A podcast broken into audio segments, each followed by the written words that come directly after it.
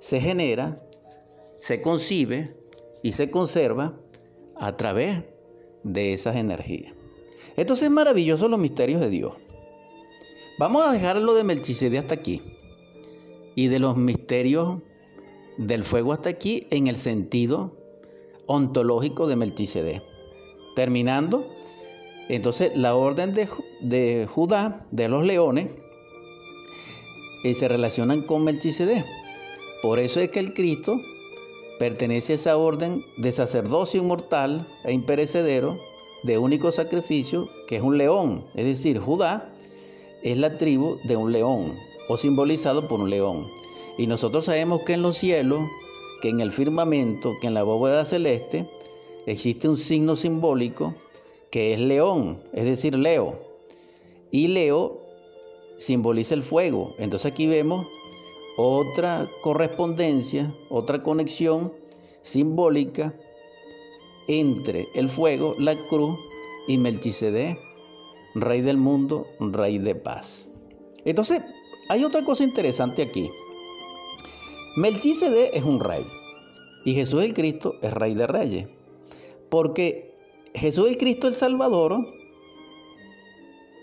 contiene una parte de sí en Melchizedek.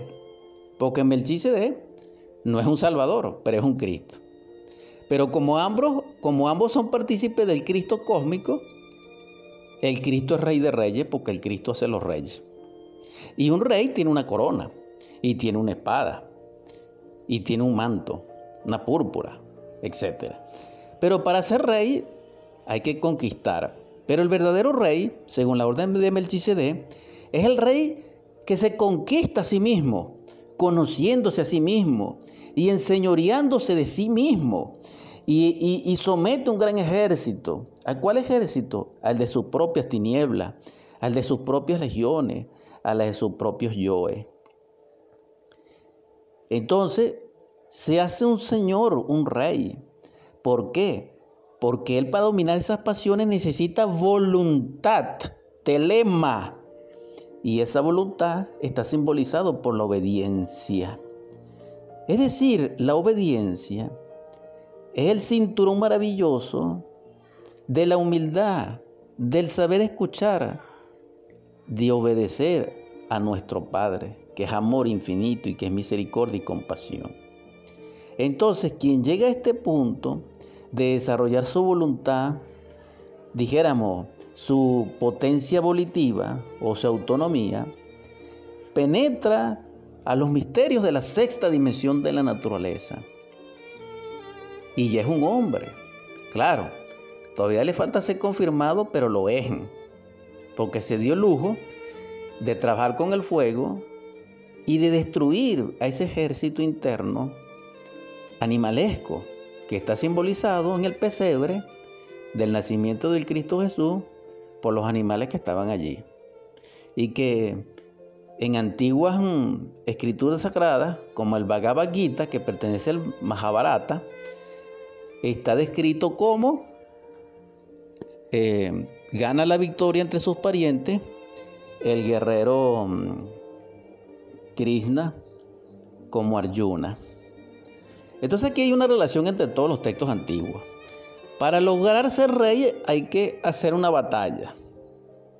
Y para hacer esa batalla se necesita un arma.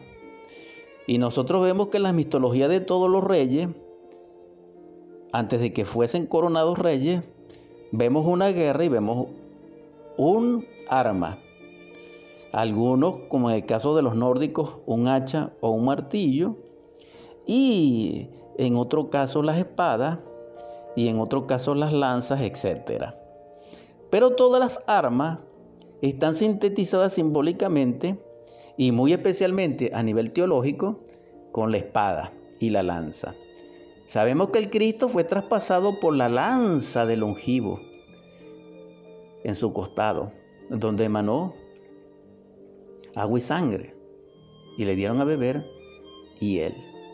Esto es altamente simbólico y profundamente extraordinario desde el punto de vista de la ciencia pura. Porque nosotros sabemos que en lo que se conoce como la tauromaquia o la ciencia del arte taurino se horda a el toro, a la bestia bramadora, con una lanza que está en manos de los caballeros o de los picadores. Y esto es algo extraordinario que debemos considerar en estos momentos. Si continuamos estas asociaciones maravillosas y estas correspondencias simbólicas, aparte de la lanza, también podemos recordar que en los misterios de Parsifal, en la dramática de Wagner, también aparece una lanza pequeña que se conoce como el asta santa. Y en los misterios romanos, en lo que respecta a la jurisprudencia y a las leyes o al mundo legislativo, también aparece una asta como símbolo de la jerarquía de la ley. Entonces la lanza es un símbolo muy importante para someter las fuerzas instintivas desproporcionadas de la naturaleza, como nos lo muestra claramente una imagen tallada o una visión extraordinaria tallada y dibujada de un arcángel, en este caso Miguel, San Jorge, Rafael, etcétera, sometiendo con una lanza a un demonio o a un daimón. En este caso el demonio simbolizaría las fuerzas instintivas sometidas por la balanza, que es la justicia y el entendimiento y la armonía, y una espada. Esto es maravilloso. Porque todo este trabajo tenemos que hacerlo nosotros dentro de nosotros, como una obra, como una tierra fecunda, para que podamos así cultivar los dones del Espíritu o los frutos del Espíritu. Por eso debemos ser un labrador, un sembrador o un jardinero, para que nos convirtamos en ese huerto maravilloso de fruto para Dios y glorificar su obra. Pero aparte de esa arma para convertirnos en reyes, según la orden de Melchizedek y según el Cristo y según las huestes celestiales, necesitamos una espada. La espada es maravillosa porque mm, la espada es el símbolo del fuego purificado, direccionado para una creación superlativa en Dios. Es decir, es la quintesencia, o en otras palabras, es la estrella de David. Es esa pentalfa maravillosa con su punta principal hacia arriba que resplandece a la medianoche. Esa espada, que es esa estrella, es la cristalización de la perfección y de los elementos ordenados, direccionados por una voluntad autónoma para lograr la perfección. Entonces, esa espada es lo que hace al hombre, porque el animal intelectual no tiene espada. No, así la compre. No, esta espada que estoy hablando es una espada que se forja en la fragua encendida de Vulcano con la cruz, porque es la misma cruz. Y esa cruz que se convierte en espada puede ungir, bendecir o puede matar. Mata a los yoes, unge a los príncipes en Dios. En este caso, quien mata más defectos psicológicos se libera de sí mismo y se convierte en hombre. Al convertirse en hombre, tiene la talla de ángel y tiene una espada con un gran resplandor. Pero esa espada difiere del resplandor de un arcángel, porque un arcángel también tiene una espada. Esos angelitos que pintan por ahí desarmados, no sé dónde están, no sé de dónde son, porque una fuerza inteligente de Dios tiene una espada que simboliza el verbo de perfección. Entonces hay una relación ahora entre el verbo y la espada. Y esto es algo maravilloso. Feliz de compartir con ustedes esta edición 206 de Superando Nuestros Límites. Le pido disculpas porque la semana anterior y otras semanas atrás no pudimos salir del aire, no por mi responsabilidad, sino porque hubo allí una falta de transmisión que está fuera de mi alcance. En todo caso, gracias infinitas por la audiencia, gracias también a las divinidades que nos permiten compartir esta enseñanza. Cuando digo divinidad estoy hablando del amor y de la misericordia, expresada como deidad de Dios como está escrito en la Biblia. Y también gracias a todos ustedes y, a la emisora Cristal AM610 por la cual estamos transmitiendo.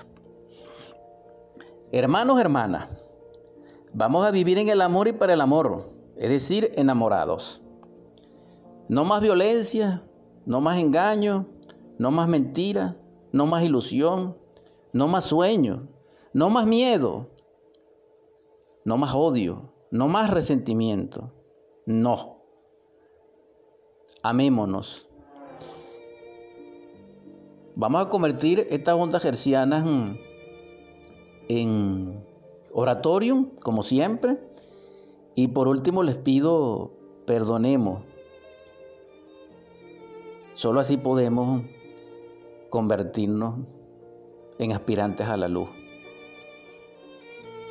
En el nombre del Cristo, por la caridad universal y de acuerdo a la ley, a ti, Logo Divino, que eres nuestro Salvador, que eres nuestro Redentor, que eres la verdad, el amor y el poder, que eres el primogénito de los muertos y que resucitaste y ascendiste para salvarnos, para amarnos. Te ruego humildemente que nos perdone, que me perdone.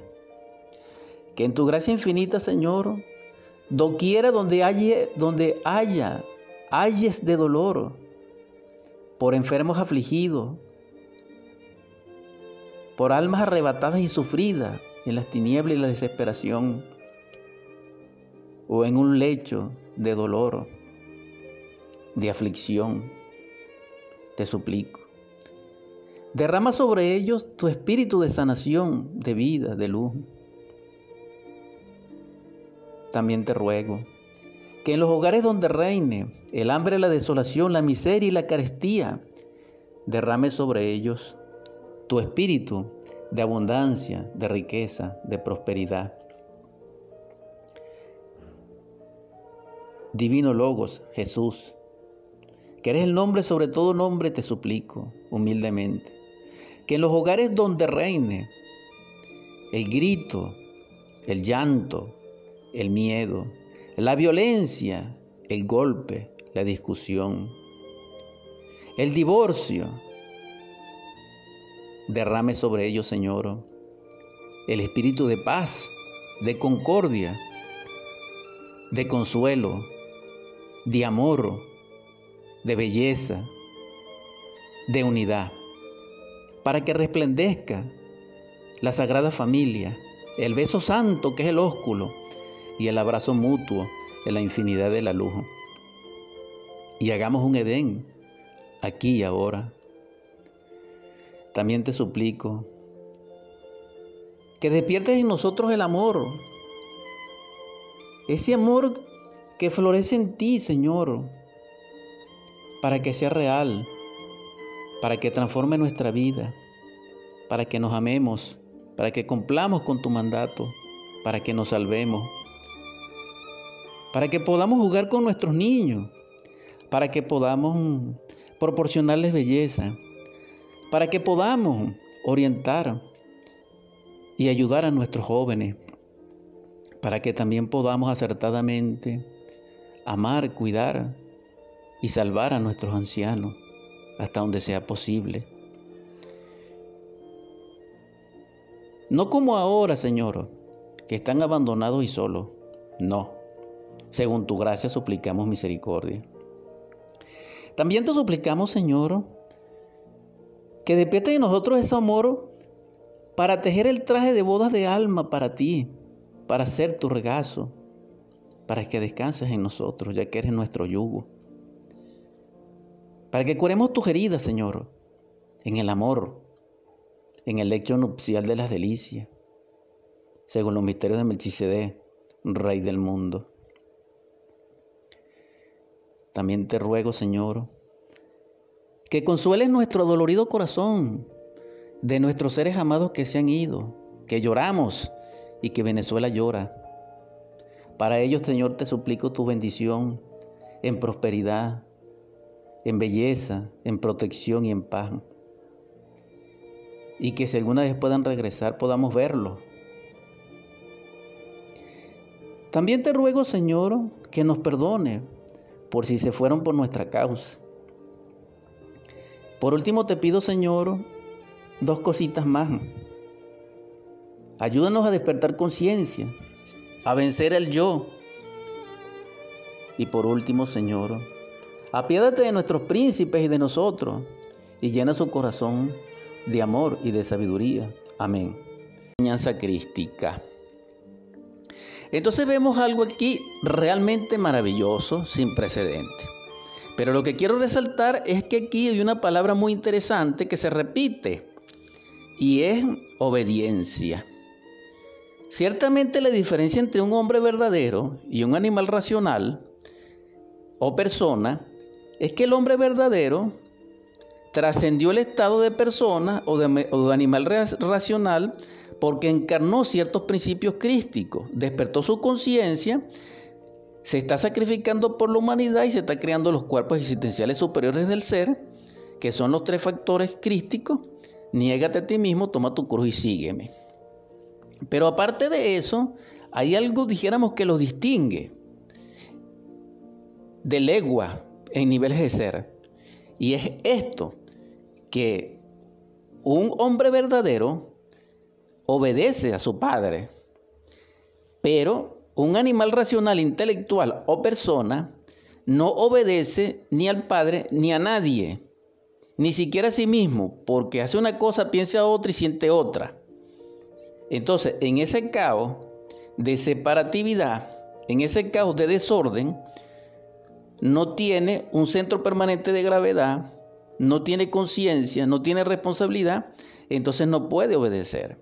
Y esta es una característica fundamental de estos últimos tiempos, que es lo que se conoce como una personalidad irreverente, no venerativa, no armoniosa, no equilibrada, eh, patán, intelectual, bribón, una personalidad vibrona, bribona, y que en sí caracteriza fundamentalmente, decimos, al perfil psicológico de una personalidad calquiana, es decir, una personalidad del Kali Yuga o una personalidad de la edad de hierro, que estamos entrando ya al final del final, aquí y ahora. Entonces nosotros vemos que la personalidad calquiana es totalmente desobediente. Y esto es muy doloroso. ¿Por qué? Porque mm, es la característica de un animal intelectual, la desobediencia. Pero la primera desobediencia fue en el Edén. Entonces hay una relación intrínseca, dijéramos, mm, coexistencial entre la obediencia como virtud y la castidad y la conciencia inocente. Es decir, que la conciencia entra aquí en juego y es común tanto en el escenario actual como en el escenario edénico, como en el escenario psicológico, dentro de lo que se conoce como la obediencia. Una persona inconsciente, infraconsciente o subconsciente no puede obedecer. No. Por eso es un animal intelectual. Ahora bien, un hombre verdadero, como es consciente de sí mismo, de su Padre y del Cristo y de la naturaleza, obedece las leyes cósmicas. Entonces aquí vemos los detractores de la ley. Cualquier ley, porque un desobediente inhumano desobedece las leyes civiles, las leyes naturales, las leyes cósmicas y las leyes internas de la iniciación, porque eso no tiene ni idea que eso existe. Y para colmo, los animales intelectuales también crean leyes. Entonces, un animal intelectual sometiendo a otro animal intelectual a través de leyes, no solamente a través de armas y de tecnología, dijéramos, comunicativa, sino también a nivel de leyes sociales. Y esto es muy doloroso, porque ¿dónde está la libertad? Ahora bien, sí, hay que respetar las leyes, sí, pero el que encarna al Cristo, el que encarna a su Padre, el que despierta la conciencia, el que conoce los misterios de Melchizedek, están bajo la ley de Melchizedek y de la divinidad. Ah, que tiene que ser sometido a Pilato, sí. Que debe pasar, dijéramos, por el Gólgota y ser vituperado por las multitudes y flagelado por la fuerza militar, sí. Que tiene que ser traicionado por la fuerza eclesiástica o de las creencias de ese tiempo, sí. Así es. Pero él está regido por leyes superlativas que pertenecen a los misterios de Melchizedek y a la ciencia pura. Porque lo que es de lo alto, regido por lo alto es. Pero quien es de la tierra o del abismo de la tierra, también está sometido por las leyes de ese imperio, ya sea de la tierra o ya sea de los abismos de la tierra. Entonces la palabra obedecer es maravillosa. Pero para obedecer necesitamos eliminar el yo del orgullo y el yo de mm, la ambición. Básicamente también tenemos que eliminar el yo de la envidia y el yo de la desobediencia, que sería el más pequeño en esta escala. Entonces esto no es tan fácil. Por eso es muy difícil y que es imposible encontrar alguien o una esencia o una persona que sea humilde. Una cosa es distinta estar humillado a ser humilde. Eso es distinto. Ya abordado el tema de la obediencia, vamos a hablar de la ciencia pura de Melchizedek elementalmente. ¿Por qué? Porque dice, en lo que respecta a Melchizedek, mucho hay que decir, pero difícil de explicar, puesto que ustedes se han hecho embotados en su oír, porque en realidad, aunque deberían ser maestros, en vista del tiempo, de nuevo necesita el que les enseñe el principio de las cosas elementales de las sagradas declaraciones formales de Dios. Y eso es lo que estamos haciendo, lo reitero por segunda vez. Es decir, repito, todo aquel, sea príncipe, sea majestad, sea brillante, sea catedrático, sea pastor, sea prelado, sea lo que fuese o líder, y no conoce los misterios crísticos de Melchizedek, ignora que ignora. Es decir, un ciego guiando ciego, que necesita de alimento sólido. Aquel ser que se alimente en ese nivel o que ya dejó la leche, como dice aquí en los hebreos, simbólicamente hablando Pablo, porque todo el que participa de leche no conoce la palabra de la justicia, porque es pequeñuelo. Simbólicamente lo que necesitan de leche son los infantes, los recién nacidos. Pero un adulto necesita carne sólida, necesita alimento sólido. Entonces aquí hacemos la diferencia de lo que es la sabiduría y de lo que no lo es. Porque él dice, pero el alimento sólido pertenece a personas maduras, a los que mediante el uso tienen sus facultades perspectivas o perceptivas entrenadas para distinguir tanto lo correcto como lo incorrecto. Entonces, repito, en forma contumaz, si nosotros desconocemos los misterios de Melchizedek, los misterios del fuego, los misterios de la cruz, la ciencia crística, somos infantes en la palabra y en la justicia porque somos pequeñuelos. Pero el tiempo ha pasado y siendo adultos somos pequeñuelos ante la palabra de Dios. Y a veces somos ciegos guía de ciegos porque ignoramos que ignoramos. Ahora, cuando despertemos y tengamos acceso a la ciencia de Melchizedek, a los misterios del fuego, al amor y sus misterios, entonces nosotros, a través de la obediencia, obviamente, entonces nosotros tendríamos acceso a la ciencia pura. Y entonces tendríamos la facultad perceptiva entrenada para distinguir lo correcto de lo incorrecto. Es decir, somos conscientes y no inconscientes. Pero un inconsciente o infraconsciente o subconsciente o peor no conoce los misterios de la ciencia pura. Este capítulo maravilloso de mm, Pablo a los hebreos nos conecta con ese ser extraordinario y que tiene resonancia no solo en el capítulo 5 que acabamos de leer y en sus versos específicos, sino en el capítulo 7, que quiero leer rápidamente para dejar ese análisis hasta ahí en lo que respecta a Melchizedek. Porque este Melchizedek, rey de Salem, sacerdote del Dios Altísimo, que salió a recibir a Abraham, que volvía de la derrota de los reyes, y le bendijo, a quien asimismo dio a Abraham los diezmos de todo, cuyo nombre significa primeramente rey de justicia y también rey de Salem, esto es, rey de paz, sin padre, sin madre, sin genealogía, que ni tiene principio de día ni fin de vida, de vida, sin fin de vida, sino hecho semejante al Hijo de Dios, permanece sacerdote para siempre.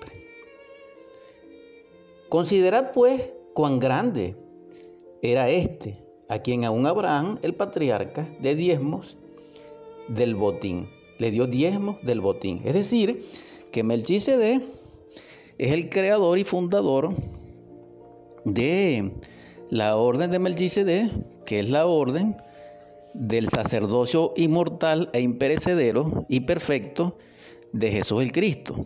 Es decir, Jesús el Cristo, Yeshua de Pandira, pertenece no al sacerdocio de la tribu de Leví, como Moisés, o como lo aplicó Moisés, sino en esta nueva orden de Melchizedek, que es más antigua que Moisés. Porque para que Moisés fuese sacerdote, tenía que haber sido también iniciado de Melchizedek.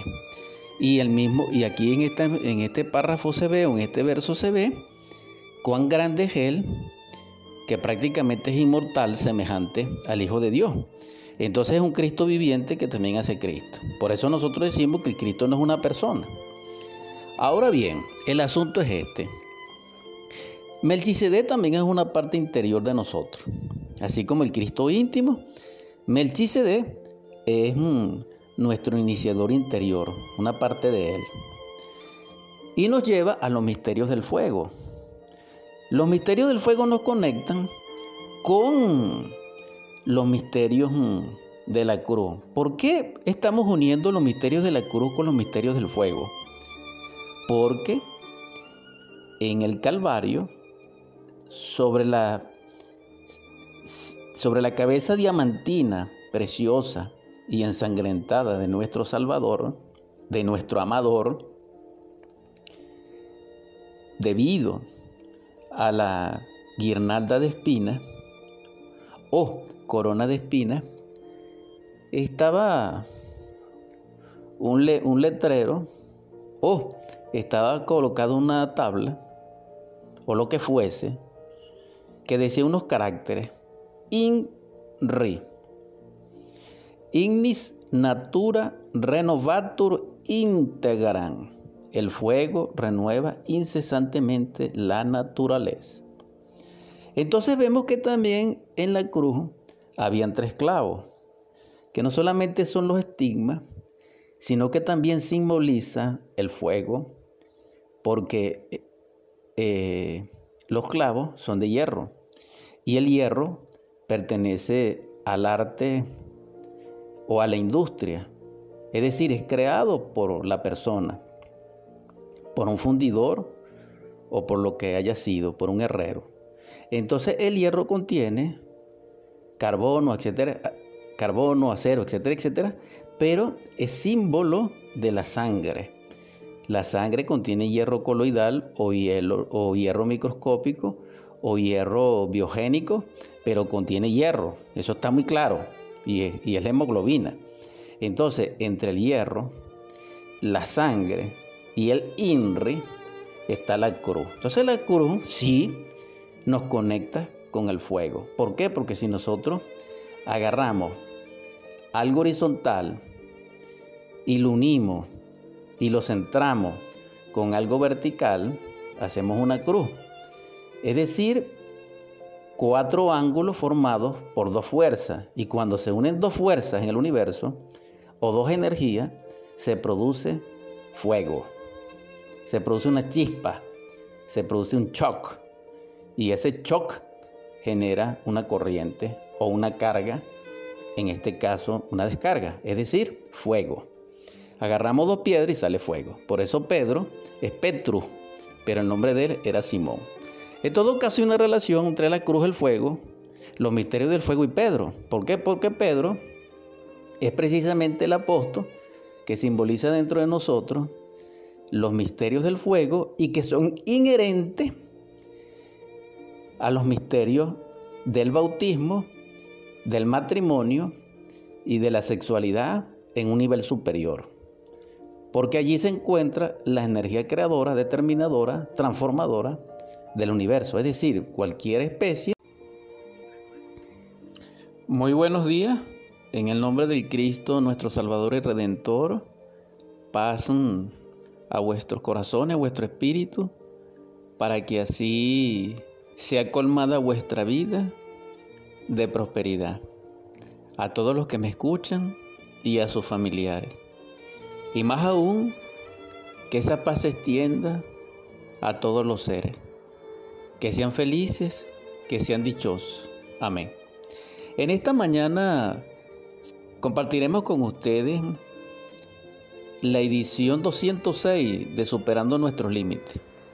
Estaremos acompañándoles como siempre quien les habla y produce el programa, Dani Rodríguez, esperando que sea extraordinaria en el sentido de enriquecer mm, nuestro entendimiento, sabiduría, para que así nuestro espíritu pueda, a través de esa develación y de este compartir de la palabra, de la enseñanza crística, solar y logoica, viviéndola, experimentándola, haciéndola una con nuestra vida cotidiana, lograr ese despertar luminoso, ese connubio maravilloso del ser y del saber, esa comunión extraordinaria entre el arte de vivir, el arte regio, el arte natural, la ciencia pura, a través del entendimiento, de la comprensión creadora y del sentido de la conciencia despierta en sí de todos los procesos naturales y a internos nuestros, más unida con esa filosofía perenne y universal de amar a la sabiduría y de ser consciente aquí ahora, podemos lograr nosotros ese religar maravilloso, esa iluminación que desde la antigüedad se nos ha pregonado, o de esa budeidad que también a los cuatro vientos se ha profesado y que se reúnen y se resumen en una sintonía, en una sola voz, que es la cristificación y el Cristo, que es el logo. Ese va a ser nuestro compartir, una vez más, en esta edición 206. Ciertamente hemos develado hasta ahora los arcanos crísticos, los misterios geovísticos y también las enseñanzas logoicas solares, que desde el origen de la tierra y de la vida e incluso del cosmos han sido el tesoro más grande que hay que buscar. Escrito está, buscad y hallaréis. Pero ciertamente todo tesoro se encuentra oculto en las profundidades de la tierra. Entonces debemos ser en ese sentido exploradores y excavadores. Para ello necesitamos las herramientas del labrador. Necesitaríamos de la escardilla, del pico, de esa lanza que fue convertida posteriormente de la guerra simbólicamente en lo que nosotros llamamos barra o chícora, que es mm, la pala vertical del pico que penetra en forma vertical, repito, cuando queremos excavar. Esto es simbólicamente. Y también nos viene como simbolismo del labrador, este ejemplar maravilloso de la vida, de la constelación de Tauro y de las Pléyades, de que habla mm, también la Santa Escritura en Jopo y en algunos otros libros, que no recuerdo en este instante, pero que se refieren a esa bestia extraordinaria que mm, debe comer todos los días después su trabajo labrador y que acompaña al labrador en la siembra, en la preparación del terreno y que es el buey. Y este simbolismo es maravilloso porque nos lleva al trabajo fecundo y nos lleva a la fertilidad y nos lleva a la tierra, que trabajada debidamente y en gracia de tiempos propicios, a través de la lluvia y del clima, puede en todo caso generar no solamente alimento, abrigo y refugio, sino también riqueza. Este trabajo es maravilloso, pero también existe un aspecto superlativo del trabajo, es decir, un trabajo a nivel superior o en una escala interna. Y es un trabajo porque es una labor. Y es un trabajo y es una labor porque es una obra. Y al ser obra es una creación interior. Y esa colaboración y esa obra interior es una exaltación de la obra creadora de Dios. Porque como ya sabemos, Dios no hace al hombre, sino que hace al animal racional. Y posteriormente, a través de la sabiduría crística que emana del Hijo de Dios, que es Dios mismo, porque es el Hijo que representa al Padre, se devela la sabiduría capaz de convertir al animal racional en hombre verdadero. Entonces aquí hay una cooperación entre la ciencia divina de Dios y mm, el animal racional que ya llegó a la madurez como tierra. Porque recuerden que el hombre como animal racional, como hombre no autorrealizado, sino como posibilidad al hombre, es mm, la tierra fértil. Esta tierra es fértil porque mm, tiene, posee inherentemente, intrínsecamente, unas propiedades muy específicas. Y dentro de ellas está la fertilidad. Pero la fertilidad es la sumatoria de otras propiedades, como son la frescura, la llanura, la no rocosidad, un nivel freático de agua alto, ricos en ciertos minerales, en cierto pH, etc. Y esto en sí es maravilloso porque posee un clima, dijéramos, equilibrado. Entonces, bajo todas estas condiciones, esa tierra es fértil.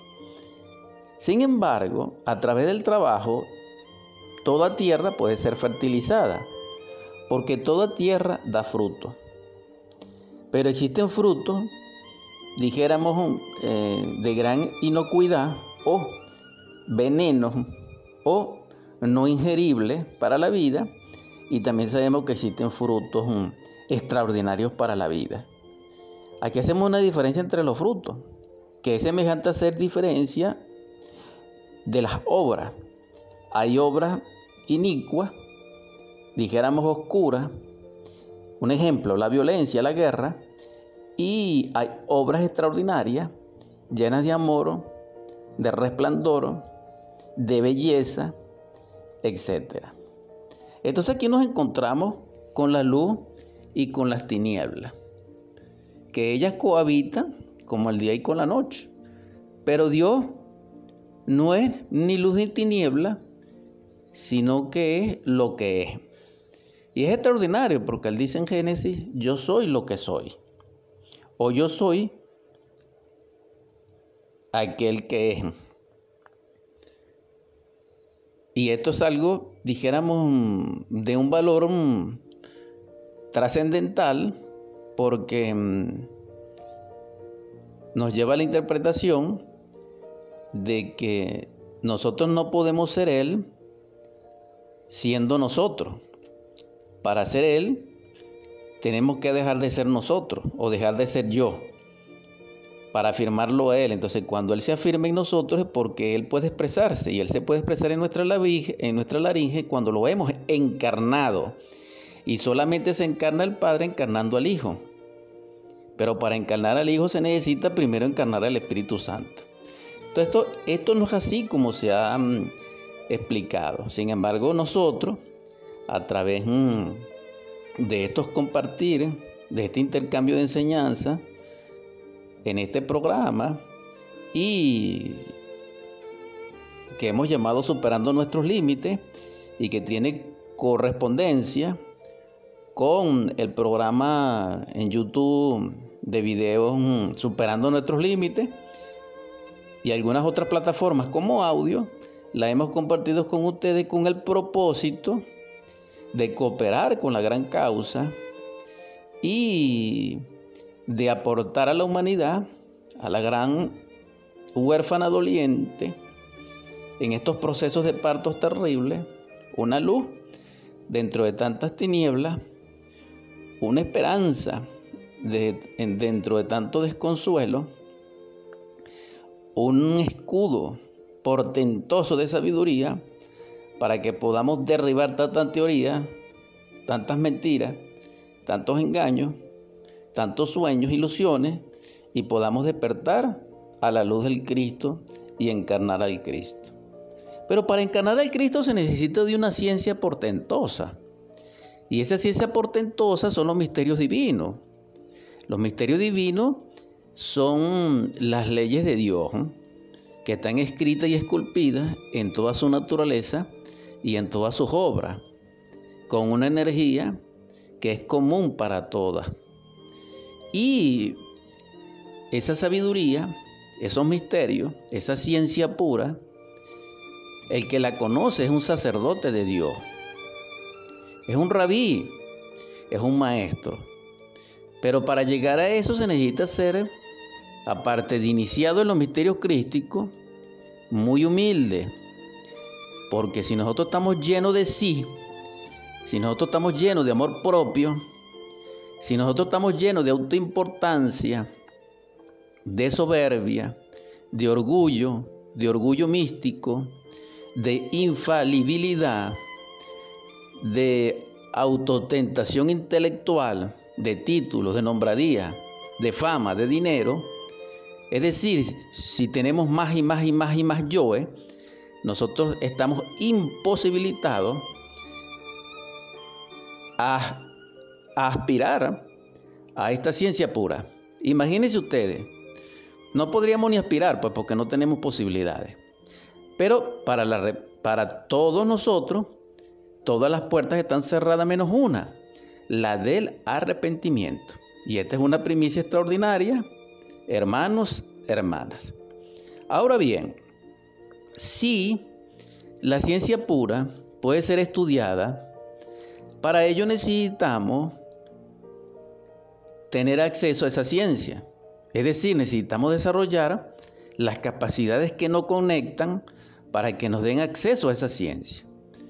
Y esa ciencia la develó maravillosamente en ese nivel y en esa direccionalidad Melchizedek, rey del mundo, rey de Salem, rey de paz. Poco se habla de él sobre la Biblia, ¿no? En la Biblia, pero en uno de los libros, es una epístola de Pablo a los Hebreos, en su capítulo 5. Dice allí recordándoles a ustedes, porque varias veces hemos hablado del asunto, el verso siguiente. Verso 7. En los días de su carne Cristo ofreció ruegos y también peticiones a aquel que podía salvarlo de la muerte, con fuertes clamores y lágrimas, y fue oído favorablemente por su temor piadoso. Aunque era hijo, aprendió la obediencia por las cosas que sufrió, y después de haber sido perfeccionado, vino a ser responsable de la salvación eterna para todos los que le obedecen, porque ha sido llamado específicamente por Dios sumo sacerdote a la manera de Melchizedek.